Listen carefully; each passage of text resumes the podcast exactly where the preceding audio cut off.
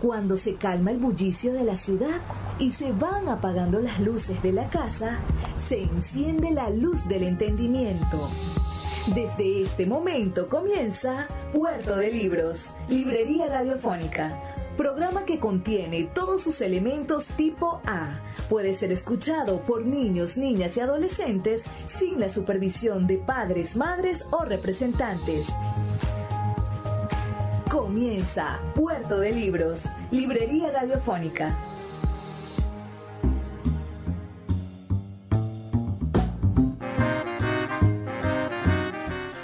Bienvenidos a Puerto de Libros, Librería Radiofónica, este espacio que nosotros hacemos con tantísimo cariño para todos ustedes de lunes a viernes, de 9 a 10 de la noche, por la señal de la 88.1 Radio Fe y Alegría de Maracaibo.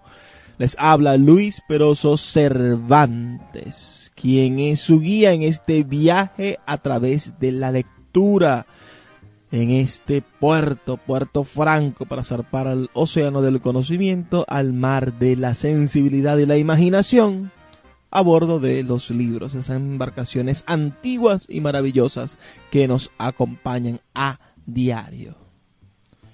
El día de hoy vamos a tener nuestro programa número 52. Espero que les agrade tanto como a mí. Vamos a estar reproduciendo una conferencia que dicté en el encuentro de profesionales y técnicos de la Universidad del Zulia titulada Lectura 2.0. Ahí estamos hablando acerca de, bueno, de los nuevos medios de lectura. Esta conferencia la dicté en el año 2016. Espero que les guste, les sea interesante esa información y puedan ustedes, bueno, entender alguna de las cosas, alguna de las ideas que manejamos aquí en Puerto de Libros, Librería Radiofónica. Antes de comenzar, bueno, me gustaría dejarle nuestras redes sociales, arroba Librería Radio en Twitter, en Instagram y en Facebook somos Librería Radiofónica. También nos puedes escribir un WhatsApp o un mensaje de texto al 0424-672-3597 reportando tu sintonía 0424-672-3597. La voz del autor en Puerto de Libros por Radio Fe y Alegría con todas las voces. Uh, yo le proponía a Javier una conferencia o un tema que fuese sobre la lectura, es decir, que nos preocupáramos en pensar en la lectura. Yo soy un optimista de la lectura. Uh, hay muchas aves agoreras y uno se mete en muchísimos lugares de la internet o escucha muchísimas conferencias de, de personas que, que, hablan mal de la lectura y que nos preocupamos porque decimos, no, la gente no lee, los niños no leen, uh, no, no, no, porque la forma de leer ya no es la misma forma de leer que ellos conocían con anterioridad. Es decir, evidentemente la visita, el índice de visitas a las bibliotecas en esta, en esta nueva, en este siglo XXI, en estos últimos 20 años, estos 16 años que tenemos de, de siglo, es inferior a los años 70. Evidentemente, el acceso a los libros de los años 70, cuando muchos de las agoreras estudiaban, uh, o estaban en su, en su, en su momento de, de, profesionalización más elevado, era, era diferente. La manera en la cual el documento se transmitía era totalmente diferente. No existía el contacto con las computadoras, no existía el simple sueño de poder comunicarnos con una persona instantáneamente. No podíamos nosotros imaginar que iba a existir WhatsApp y que mucho menos a partir del primero de enero todos íbamos a poder tener videollamadas y que eso que mi papá veía en una serie que se llamaba 1999, que sería un televisor gigantesco y hablaba el hombre como con, por, con videollamadas, iba a ser algo completamente natural normal. Entonces yo soy un optimista porque yo creo que, que, que sí hay, sí hay un futuro de la lectura y que sí hay una gran cantidad de lectores en el mundo y que en la actualidad se está leyendo más que en cualquier otro momento. Y es que la historia de la lectura es una historia bastante corta. Y, y podríamos comenzar con la definición. No, primero, la, si nos vamos al diccionario de la Real Academia, nos encontramos con que tiene 10 definiciones la lectura. Me interesan algunas solamente. La primera definición es la acción de leer. La lectura es la acción de leer. Simplemente la acción de leer. Después nos dice la interpretación del sentido de un texto o también nos dice una obra o cosa leída. Una lectura es algo que ya leíste. Uh, Ah, también se va por diferentes términos ya más, mm, cerrados, como, bueno, una lectura es una disertación, exposición o discurso sobre un tema. Ah, una lectura en algunas comunidades religiosas se refiere a la lectoría, al hecho de que, bueno, a, a Elvin le toca esta semana la lectura. La lectura es la lectoría de llevar el salmo, ¿no? las diferentes formas en las que nos enfrentamos a la idea de lectura. También lectura se refiere en lo legislativo a los procesos que llevan las leyes y la construcción de las leyes, es decir, a este proceso en el cual se va a ir construyendo algo también lo llaman lectura. Y bueno, y en las universidades llamamos lectura al contenido, al contenido de una materia. Es decir, la lectura de tal materia es 14, 15 libros. Ah, nosotros entonces tenemos que ir construyendo también nuevos conceptos de esta, de esta lectura. No solamente porque la lectura esté dirigida exclusivamente hacia, hacia los elementos, hacia, hacia los elementos de traducción de textos. No solamente que la lectura esté dirigida hacia la lectura del libro tradicional como lo tenemos, ni de la cartilla de, de la primaria, sino que la lectura está vinculada a procesos que están también relacionados con procesos parecidos a lo que nosotros conocemos como lectura. La lectura funciona fundamentalmente en el cerebro, en el lóbulo temporal. Todo se desarrolla en ese espacio. Y hay cosas que nosotros hacemos que funcionan como si estuviésemos leyendo. Químicamente dentro del cerebro funcionan como si estuviésemos leyendo. En el momento en el que nos detenemos en una calle a mirar la señal de tráfico o que nos detenemos a mirar un semáforo, está funcionando en el cerebro de la misma manera como si estuviésemos leyendo un libro o leyendo el periódico. Funciona de la misma manera. Y, es algo interesantísimo porque entonces podríamos decir que el cuerpo está leyendo diferentes cosas de diferentes maneras. Cuando nosotros nos sentamos a ver la reacción de nuestros hijos, la reacción de nuestros amigos, cuando nos sentamos en nuestro, en nuestro lugar de trabajo y vemos, bueno, hoy llegó Javier, pero ni le voy a decir buenos días porque llegó molesto, había una cola en el puente. Ah, y bueno, el hecho de analizar eso es la misma, el mismo proceso químico cerebral de sentarnos a leer el periódico. Entonces, podríamos decir que la lectura, el, el acto de leer, es muchísimo más amplio y que la manera en la que nosotros comprendemos la lectura tiene que ver tanto con la manera en que comprendemos el mundo, la manera en que leemos el mundo. Y, sobre eso entonces me gustaría ah, hablar un poco sobre un gran teórico de, de la lectura y de la enseñanza como fue nuestro Simón Rodríguez. El poeta Luis Peroso Cervantes le acompaña en Puerto de Libros, Librería Radiofónica, por Radio Fe y Alegría, con todas las voces.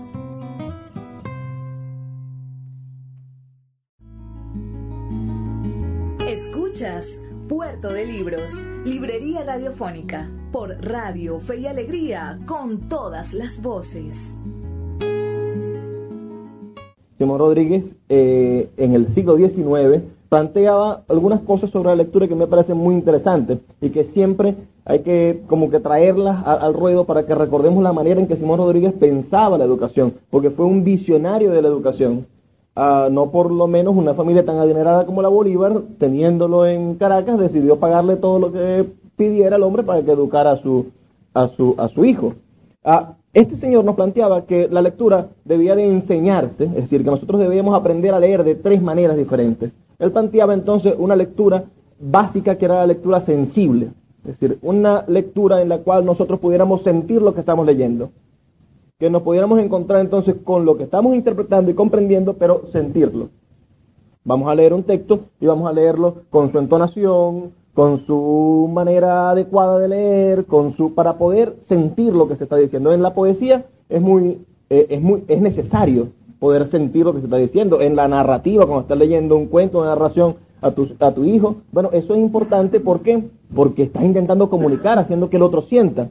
Después él nos planteaba que la lectura debía pasar a un siguiente paso, es decir, que no nos podíamos quedar solamente con leerlo bien o saber dónde van los puntos, las comas y la forma de, entonarlo, sino que debíamos de tener un criterio y hacer una lectura crítica.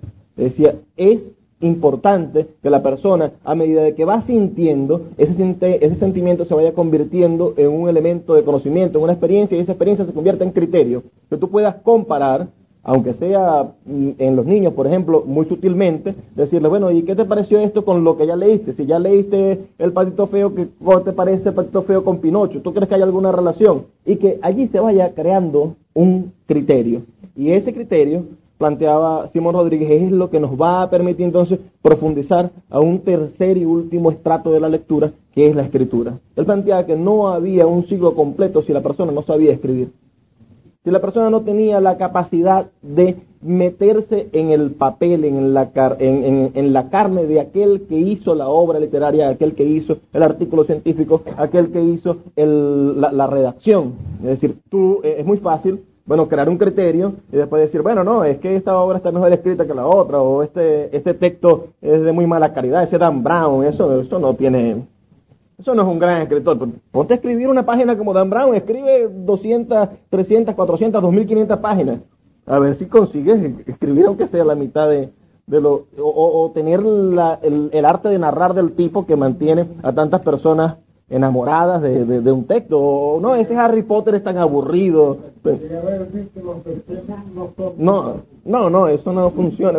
Pero ¿qué es lo que sucede? ¿Y qué, él, plantea entonces que tenemos que meternos en la carne del escritor, de quien está escribiendo, de quien nos ha proporcionado la lectura, para que aprendamos a valorarla. Y es lo mismo de, de, Simón Rodríguez, el planteamiento del aprender haciendo. ¿no? Tú no puedes ah, saber lo que vale una silla si no te has puesto a hacer una silla.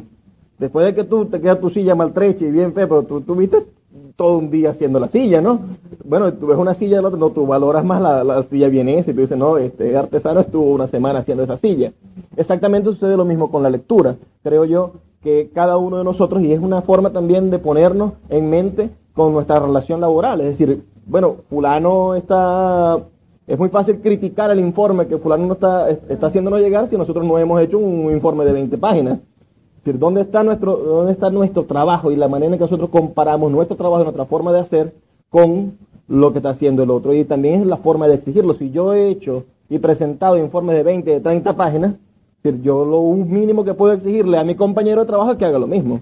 O, o en el momento que me toca a mí tener una responsabilidad, que la van a tener cada uno de ustedes porque se van a preparar cada vez más, entonces, esta responsabilidad ustedes pueden exigir al otro con propiedad y decir, ah, pero me vas a entregar dos paginitas y, sacado de internet. No, investiga, busca los indicadores, entrégame algo que, verdaderamente valga el esfuerzo.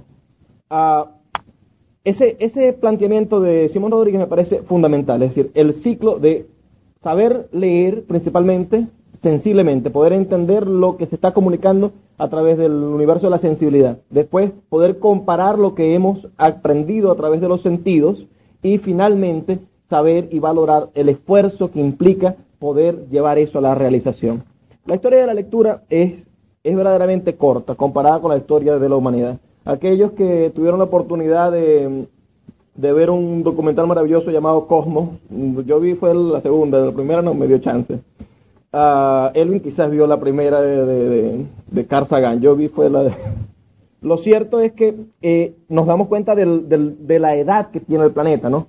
La escritura no tiene entre nosotros más de 5.000 años.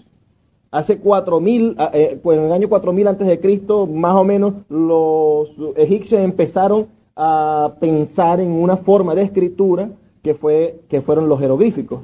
Y era un, un monje, un un religioso que era el que dirigía y hacía los dibujos para que el taller de artesanos, que ninguno sabía leer y ninguno sabía escribir, no tenían ni idea de lo que estaban pintando, lo hiciera. Y el que le faltaba una patica lo, lo mataba inmediatamente.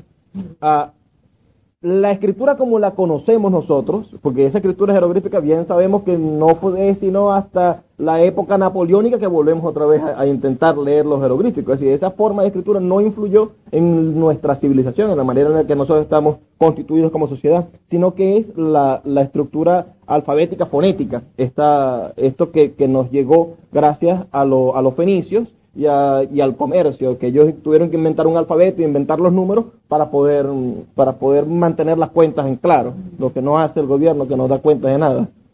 Ah, eso fue en el año 1500 antes de Cristo. 1500 antes de Cristo. La, los jeroglíficos 4000 antes de Cristo, en el año 1500 antes de Cristo se empieza a configurar el idioma como lo conocemos tiene 3.500 años esta, esta estructura fonética, alfabética fonética que tenemos, y no es sino hasta el siglo II, siglo III de nuestra era cristiana, cuando empezamos a entender la lectura como, como la entendemos ahora, como continuidad, porque evidentemente ellos escribían sobre, sobre tablas de arcilla, escribían sobre, sobre cosas que eran pequeñas y sobre anotaciones que eran inmediatas, ¿no? Que era para mantener la carga del barco que salía de un puerto de Cádiz hasta, hasta donde está Persia. Pero nosotros no entendemos sino hasta que nace el pergamino. Y Occidente entonces empieza a pensar en la escritura de forma lineal. En el siglo, en el año 200, 300, 400, entonces empezamos a pensar que algo puede tener más de una página y aquellos rollos gigantescos de pergamino donde se podía narrar la historia de un rey, donde se podía narrar la historia de un pueblo, donde se podía entender o, contar lo que sucedía en una, en, en, una provincia y tener que entregar esa, esa, esa, esa relación. Y no es sino hasta, hasta, hasta la edad moderna cuando, cuando nace la imprenta y nace el libro tal y como lo conocemos. La imprenta, bueno, viene a, revolucionar la manera de leer, viene a facilitar el libro, a enseñar lo que no es un libro, ¿no? El papel viene con, Marco Polo, con, la entrada de, de la cultura oriental a, Occidente, y todo esto va modificando. Quiere decir que nuestra idea del libro, esto que nosotros añoramos y decimos tenemos que defender el libro y todo esto, no, no es tan reciente, es algo, ¿verdad? Eh, eh, eh, es algo que tiene 500 años con nosotros apenas, y la escritura tiene 4.000 años, 5.000 años. En cambio, el libro y lo que nosotros nos aferramos a defender, la tecnología del libro, que nos dio la imprenta, apenas tiene 500 años. Esta y esta imprenta, este trabajo, saben que inmediatamente la, iglesia lo tomó y empezó a censurar, a saber qué era lo que iba a salir, qué era lo que no. Ah, evidentemente el, comercio eh, tenía que ver, la impresión y el manejo de los libros tenía que ver exclusivamente con quien tenía el poder y quien tenía el poder adquisitivo, el poder, el, poder real. teníamos los que tenían dinero, los que tenían el poder clerical y los que tenían el poder por la nobleza, que también tenían dinero. Ah, entonces se, desarrollaron muy pocas ediciones. Es los libros iban a imprenta para mantenerse y para poder ser legibles en diferentes idiomas, ¿no? Y podía sacar, bueno, 50 libros, 60 libros, ¿cuántas, cuántas Biblias sacó Gutenberg? Muy pocas. Ah, pero no, no al nivel en el cual estamos nosotros trabajando ahora o pensando ahora en la multiplicación y la masificación de las cosas. Los libros eran verdaderamente un instrumento totalmente limitado. La imprenta lo que nos permitía era poder tener una nueva forma en la cual eh, expresar y mantener para la posteridad los conocimientos.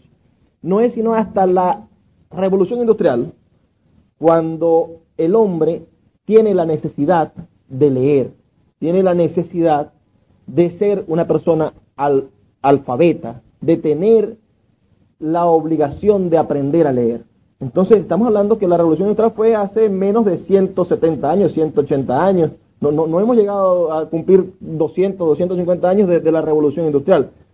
Estamos hablando que hace apenas, hace apenas 170 años, 180 años, al hombre se le ocurrió que era importante aprender a leer.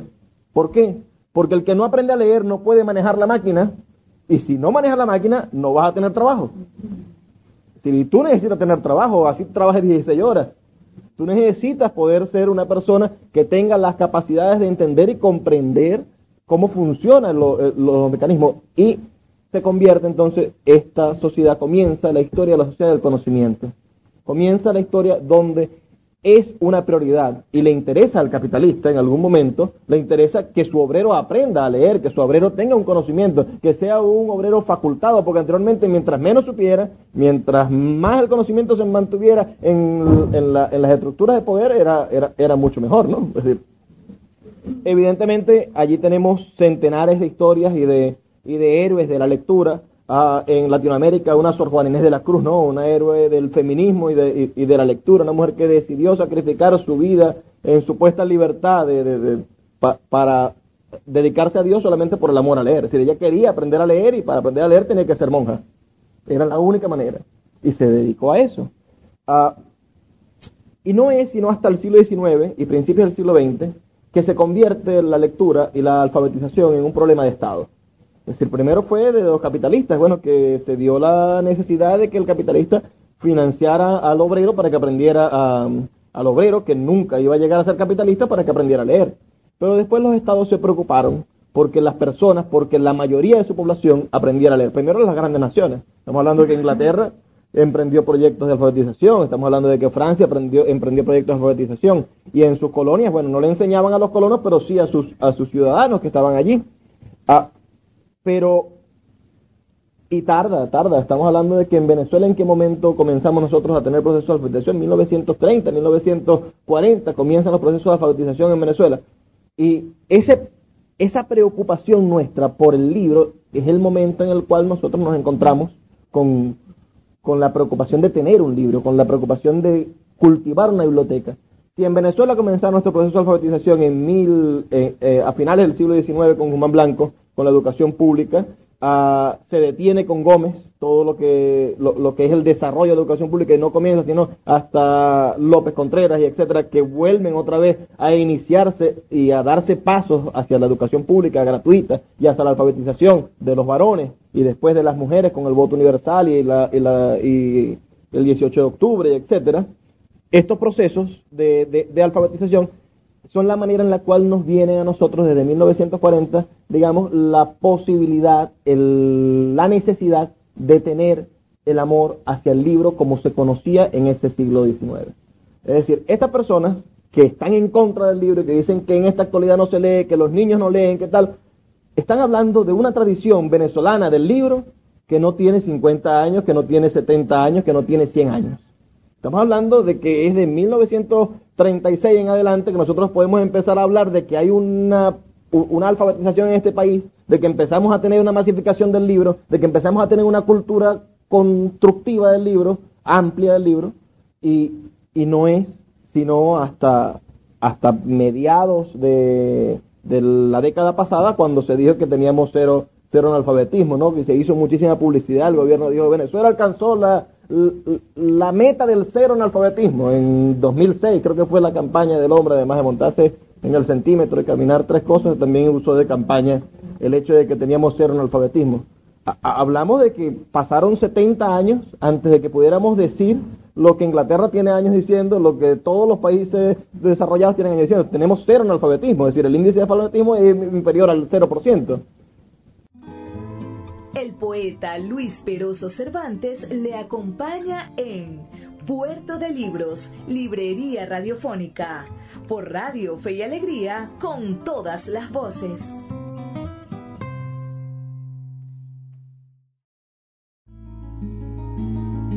Escuchas Puerto de Libros, Librería Radiofónica, por Radio Fe y Alegría, con todas las voces. Esa nostalgia que tenemos por el libro, entonces también viene con los atrasos comunes que, nos produce el hecho de vivir estos últimos 17 años en este proceso ah, que nos ha cerrado, este proceso dictatorial que nos ha cerrado la, el, encuentro con la tecnología, etcétera, y ahora nosotros nos estamos quedando y reafirmando en una estructura básica del libro, del libro del siglo XX, y no nos hemos abierto completamente a la idea y a las posibilidades del libro del siglo XXI. La historia del libro digital comienza con la historia del ordenador personal, la historia del libro digital, de la biblioteca digital, de la posibilidad de encontrarnos con la lectura que vamos a tener después a partir de, 2010 en adelante, la lectura 2.0, ah, comienza con el ordenador personal. En 1995, cuando esta gente, los que han visto las películas de Bill Gates y, toda esta historia de la revolución industrial de la computación norteamericana, que es de los años 70 hasta, hasta 1995, 1998, cuando se consolida el computador personal, a esta historia nos tiene y nos ha dejado atrás la historia de, la lectura, de la lectura digital. Esta historia del computador personal no nos llega a nosotros, sino a través de, olas, de, marejadas de información, no sé si recuerdan que, hace eh, dos años, uh, tres años, cuatro años, no, no había nadie que tuviera un teléfono inteligente. Es decir, el que tenía un teléfono táctil era una locura. De repente se abrieron las puertas de, los containers y empezaron a llegar y todo el mundo tenía un teléfono táctil que tomaba fotografías, que estaba conectado a internet. Es decir, Y esta, estos procesos son procesos largos realmente, son procesos que han tardado y que, que la permeabilización de las sociedades desarrolladas ha, ha tenido ha, sido mucho más largo, es decir, ha tardado 5, 6, 7 años en poderse convertir en, una, en, cambiar de una plataforma tecnológica a otra. Nosotros nos llega ya cuando la plataforma tecnológica está instalada en los otros países. Lo mismo sucede con, con la manera en la cual nosotros estamos entendiendo la lectura digital, estamos entendiendo la manera en la cual vamos a acercarnos a la lectura digital. Si en 1995, 1998, con Windows 95, Windows 98 comienza la historia del libro digital y comienza la historia de la lectura digital y comienzan a desarrollarse revistas literarias, revistas científicas, intercambios de profesionales a través de la Internet y empieza a leerse y a formarse y a actualizarse el profesional a través de la Internet en el resto del mundo, para nosotros no es sino hasta que 10 años después, cuando ya es una tautología en el mundo, que nos llega a nosotros y empezamos nosotros a correr ¿no? y a cambiar los archivos de la de, las bibliotecas y decir, qué hacemos con todas estas tarjetas si son 50 mil libros y ahora tenemos que pasarlas todas a una computadora y primero tienes que aprender a manejar la computadora, y, etcétera, ¿no? En 1995 el currículo de la Escuela de Letras incluye una materia que se llama Iniciación al procesamiento de datos. Les pongo e, e, esa. En 1995 cuando ya en Estados Unidos los niños hacían, hacían el procesamiento de datos, es decir, se, se naturaliza se naturaliza en, 1995 con el Windows 95, el, gran, el gran estallido de la PC portátil en el mundo. Es decir, para que un licenciado en letras, es un caso bastante particular, aprendiera a manejar una computadora, tenía que venir a los salones de computación de la Facultad de Humanidades y aprender a usar la computadora en 1995, 96, 97 y hasta la actualidad que no se ha cambiado ese currículo, seguimos viendo iniciación al procesamiento de datos, que, que es un absurdo porque, bueno, evidentemente todos estamos ya iniciados en el procesamiento de datos la lectura, como, como les planteaba ahorita, eh, los cambios en los cambios nos llegan a nosotros con oleaje, con, con, retardo.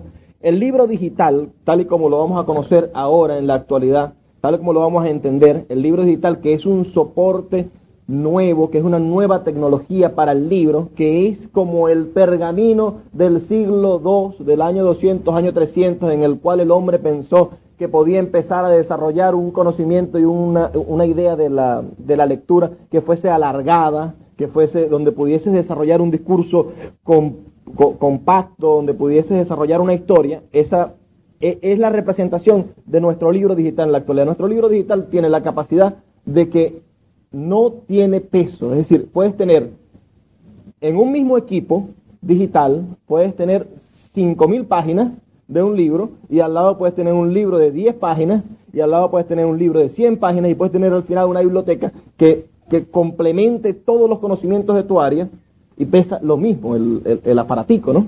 En el año 2006 fue quizás el momento revolucionario para eso, ¿no? Nacen lo que son los lectores de libros digitales, que son los primeros eh, escarceos de la búsqueda tecnológica para acercar a la tecnología a la lectura, acercar la tecnología a la lectura del libro, poder imitar al libro, poder conseguir una solución al libro, poder decir, vamos a acabar con el libro de papel.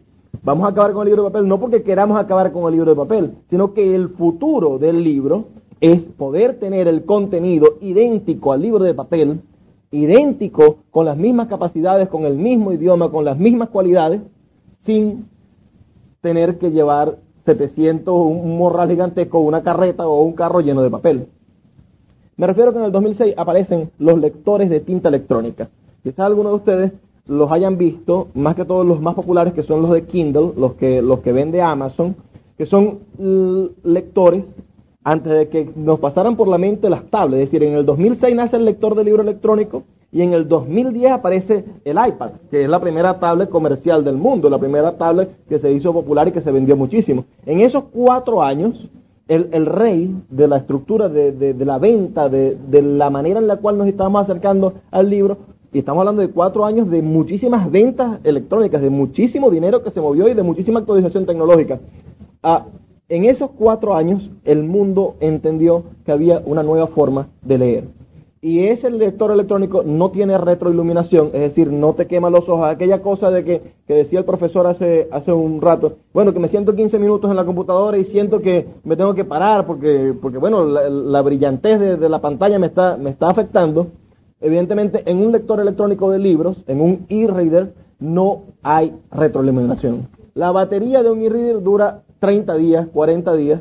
Si eres un lector muy ávido, cada vez que cambia la página es que él, es que él gasta electricidad. Bueno, tendrás que cambiar 5.000 páginas, tener un gran lector y, ser muy rápido o dependiendo de lo que estés leyendo, porque en un libro de tinta electrónica puedes leer cómics, por ejemplo, porque dibuja como si estuviese impreso sobre un papel, solamente con un una pulsación eléctrica cambia toda la página del libro.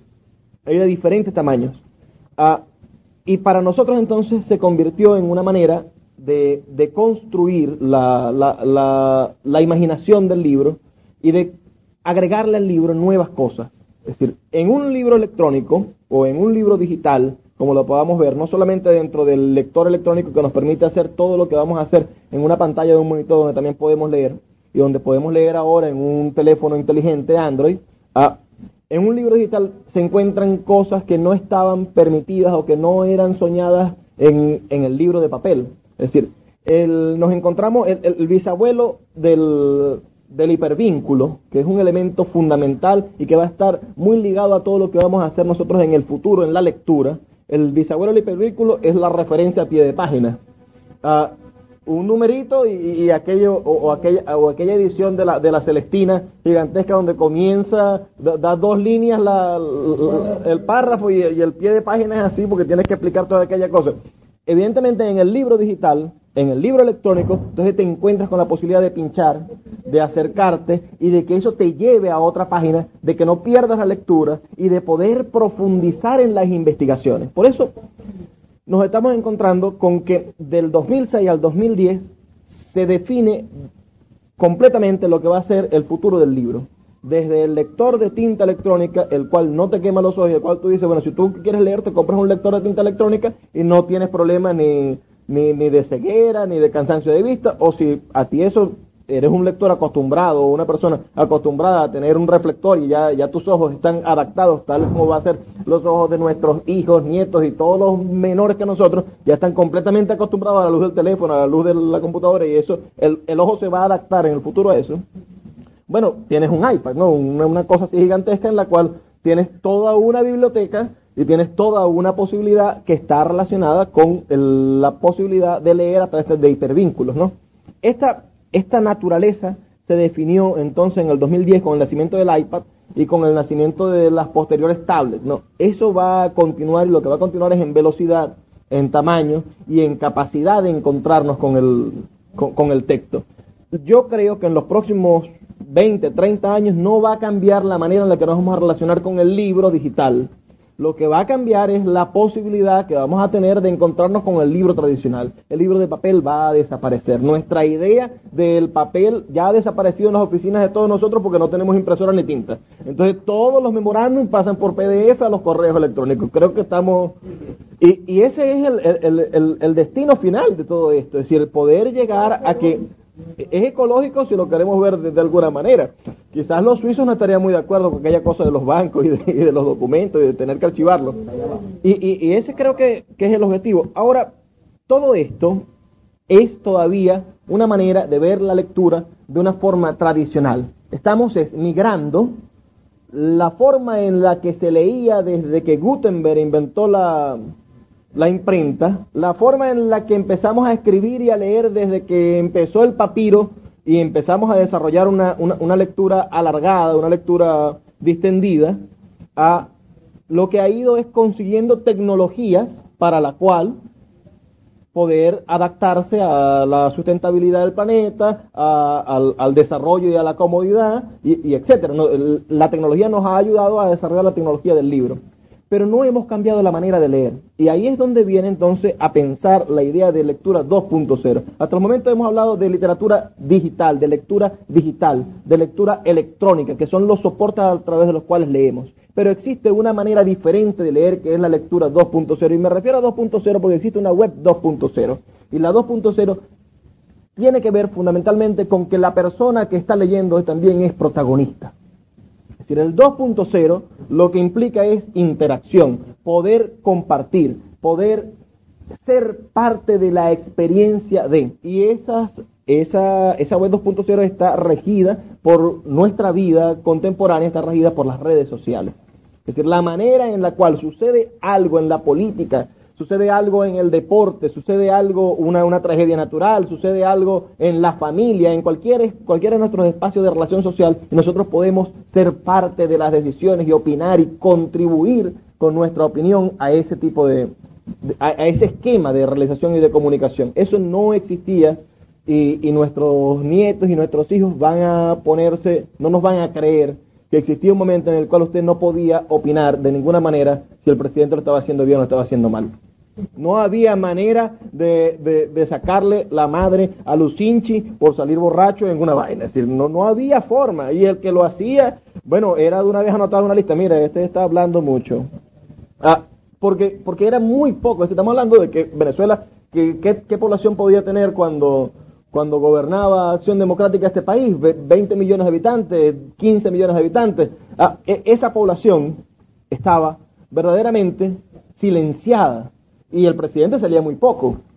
Me dijeron que, que yo no me acuerdo de, de, de, que Luis Herrera tenía un programa de televisión, pero, pero era una cosa diferente a, esta, a este desastre que tiene un programa de salsa, ¿no? Ah, lo cierto es que las redes sociales nos permiten que cuando el hombre dice una burrada, cuando el tipo se cae de la bicicleta, todos sean capaces inmediatamente, los 30 millones de habitantes de este país, de los cuales hay, hay casi 15 millones de equipos celulares funcionando y de personas conectadas a la Internet, casi la mitad de nuestra población puede de una vez ser parte de la opinión y de las tendencias de opinión de un país. El poeta Luis Peroso Cervantes le acompaña en Puerto de Libros, Librería Radiofónica, por Radio Fe y Alegría, con todas las voces.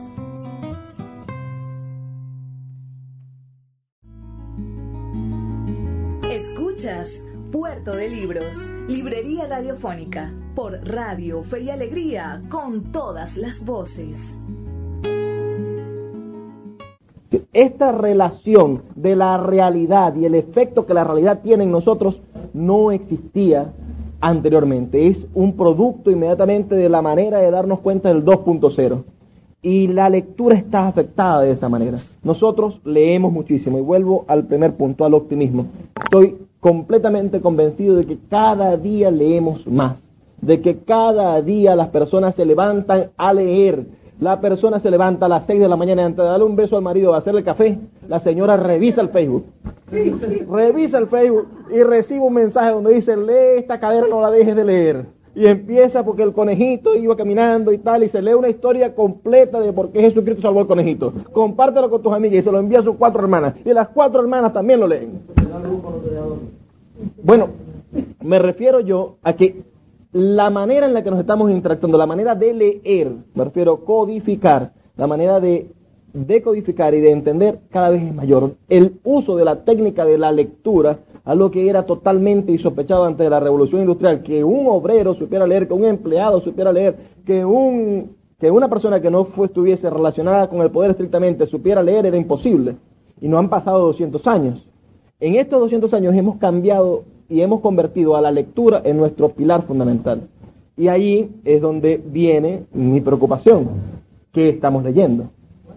El problema ya no es solamente dónde está la lectura, es decir, porque evidentemente estamos leyendo más que en cualquier época de la humanidad, sino qué estamos leyendo y qué podemos hacer nosotros para leer mejor. No leer más porque nos la pasamos leyendo todo el día, sino leer mejor. ¿Qué tipo de herramientas tenemos a la mano para que nuestra lectura sea más eficiente, para que nuestra lectura sea constructiva, para que nuestra lectura sea lo que de verdad nosotros queremos hacer con la lectura, que es convertirla en un mecanismo de adquisición de conocimiento?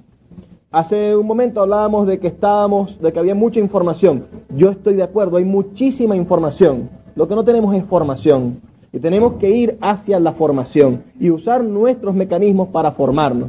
Las propias redes sociales son esquemas, son métodos para nosotros formarnos. Lo primero que podríamos hacer nosotros es conseguir nuestras redes sociales, ocuparnos en un momento de ocio de buscar en el buscador de Facebook grupos que estén relacionados con cosas, con esquemas de información, con procesos de actualización profesional que, que tengan que ver con, nuestra, con nuestro origen, con nuestro, con nuestro esquema. Si nos queremos buscar por ahí, y usted mismo le dice al Facebook que le envíe una notificación cada vez que alguien publique algo en ese grupo.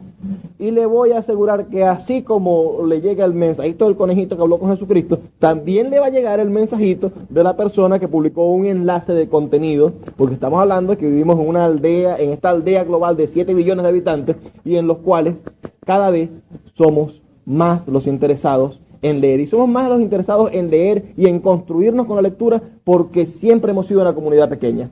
Evidentemente, cada día, aquellos que nos gusta la literatura, por ejemplo, siempre hemos sido una comunidad pequeña.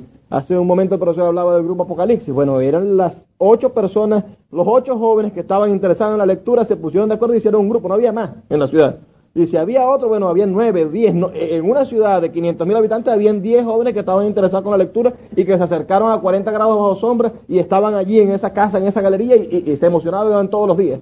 Pero Evidentemente, en el momento en el que tú disuelves las fronteras y creas la comunicación instantánea, te encuentras de que no estás solo. De que así tú estés en tu casa escondido y no tengas relación con los que leen en la ciudad de Maracaibo, puedes tener relación con un millón de personas que están en su casa escondidos esperando que alguien los lea. Lo primero que yo les recomendaría para poder mejorar y producir que haya un cambio en nuestra forma de leer y mejorar la manera de leer es que nos obliguemos a través de las propias redes sociales que nos obligan a ver cosas estúpidas, a ver cosas interesantes. Podemos suscribirnos a páginas, es decir, hay páginas de, computación, si nos interesa la parte de, de, tecnología, usted puede ir hasta la esquina superior del Facebook y decir suscribir, recibir notificaciones cada vez que esta página suba algo. Usted puede suscribirse a las actualizaciones, por ejemplo, de algo que es maravilloso y que pertenece a la web 3.0, mucho más complicada, que es el Wikipedia. Usted puede suscribirse a las actualizaciones de Wikipedia. Wikipedia te puede enviar un correo diariamente. Wikipedia sube un tema del día, por ejemplo. Eso es, Wikipedia es un proyecto de la Universidad de Oxford. Es decir, todos los días Wikipedia en nuestro idioma sube un tema del día y sube las efemérides del día y te dice cuán, de, las 400 personas que, se murieron, quiénes fueron, a qué hora, en qué momento, por qué razón murieron, quién nació este día y qué sucesos importantes sucedieron, eh, disculpen la, la, redundancia, pasaron en el momento, en este día, en el día de hoy. Y de esa manera, así como los curas nos vendían aquellos misales de lea su, su, su, su su santo del día, ¿no? Y, el salmo del día, y de esa manera nos mantuvieron siempre muy cerca de la iglesia, nosotros también podemos acercarnos al conocimiento de esa manera. Ah, también nos encontramos con que tenemos una manera 2.0 de acercarnos a la lectura, que son los blogs. Es decir, y allí es donde me gustaría hacer énfasis, que es la manera de compartir conocimiento. Nosotros, como dice Simón Rodríguez, también podemos ser parte del proceso de enseñanza. Si nosotros tenemos algo que, decir, que hacer, yo los invito a que de manera gratuita se creen un blog y se conviertan ustedes también en parte de esta gran comunidad de lectores que tiene, que tiene, el, que tiene el mundo. Ustedes pueden, e, Elvin es un maravilloso músico y compositor, poeta y narrador. Él puede crear una estructura en su, en su computadora totalmente gratuita con su cuenta de Google, por ejemplo, o, con un WordPress, que es el que más me agrada a mí, y con esas comunidades crear contenidos para que otros comenten. Es decir, siempre podemos acercarnos de muchísimas maneras a, a cumplir con el ciclo de la lectura perfecta que nos imponía, que nos proponía en el siglo XIX Simón Rodríguez. Ese círculo de la lectura perfecta que nos planteaba Simón Rodríguez es una lectura sensible donde pudiéramos leer y entender lo que se está diciendo lo leemos y entendemos, leemos lo del conejito y nos sentimos bien. Y decimos, bueno, voy a enviárselo a mi hermana porque esto es un mensaje que, que, hay que transmitir. Y después podemos aplicarle el criterio, que es un poco más complicado, ¿no? Cuando no estamos de acuerdo con lo que dice nuestro amigo chavista en el Facebook, y uno le dice, no, mijo, pues estás equivocado. Si esta vaina del pudreval y tal, y uno, porque tienes criterio, puedes discutir. Nos hace falta ser parte fundamental, ser parte activa de ese círculo. Y la parte activa de ese círculo tiene que ver con la responsabilidad con lo que vamos a compartir la responsabilidad que tenemos nosotros para compartir contenidos en nuestras redes sociales. Porque a medida que nosotros cambiemos nuestra actitud en las redes sociales, y no solamente compartamos nuestra intimidad, que son las fotografías de nuestra familia, lo que nos interesa, sino también nuestra parte profesional y la manera en la que nosotros podemos contribuir formalmente en eso, que son los blogs, ¿no? A través de Blogspot o de WordPress o de cualquier cantidad de empresas de blogs, de esa manera nosotros vamos a mejorar la forma en la que se lee, mejorar lo que se está leyendo. Día a día tenemos la oportunidad de hacerlo en vez de quejarnos. No seamos parte de las aves agoreras que todos dicen, mi hijo no lee. Su hijo lee bastante, señora. Y su hijo tiene muchísima más información que usted muchas veces. A veces nos encontramos con niños que están pegados a los contenidos de YouTube y que están durante horas escuchando a algún español con esas voces españoletes a, hablar sobre algún contenido y, se informan, se informan de detalles, de cosas loquísimas. Mi hermano me sorprende con los detalles que, de repente a él le gusta la animación. Me dice, tú sabes que esa animación la hizo Hanna Barbera en tal año y tuvo tal, y, vendió tantos ejemplares y, fracasó en la temporada tal. Y cosas que, que uno no tendría el acceso jamás y que lo tiene gracias a esta maravillosa forma de ser, forma de, convivir, a esta nueva manera de vivir, que es la tecnología, que es la lectura de la tecnología. Y estos conocimientos nos llegan exclusivamente a través de la lectura. Y es nuestra responsabilidad cambiar la manera y lo que estamos leyendo. La invitación es que para ustedes como profesionales, que son la cara de la Universidad del Zulia, que son el muro de contención de esta universidad, lo que hace que la universidad siga en pie, también sean responsables de que su familia, de que sus amigos sean unos lectores de cosas interesantes. Vamos a, así como estamos salvando la universidad, debemos salvar nuestro círculo de amistades y hagamos que el botón compartir se convierta en un botón inteligente.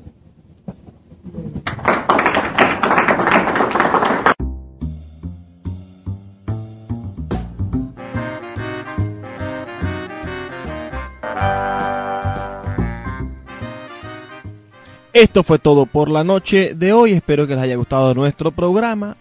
Y como les digo siempre, día tras día, por favor, sean felices, lean poesía.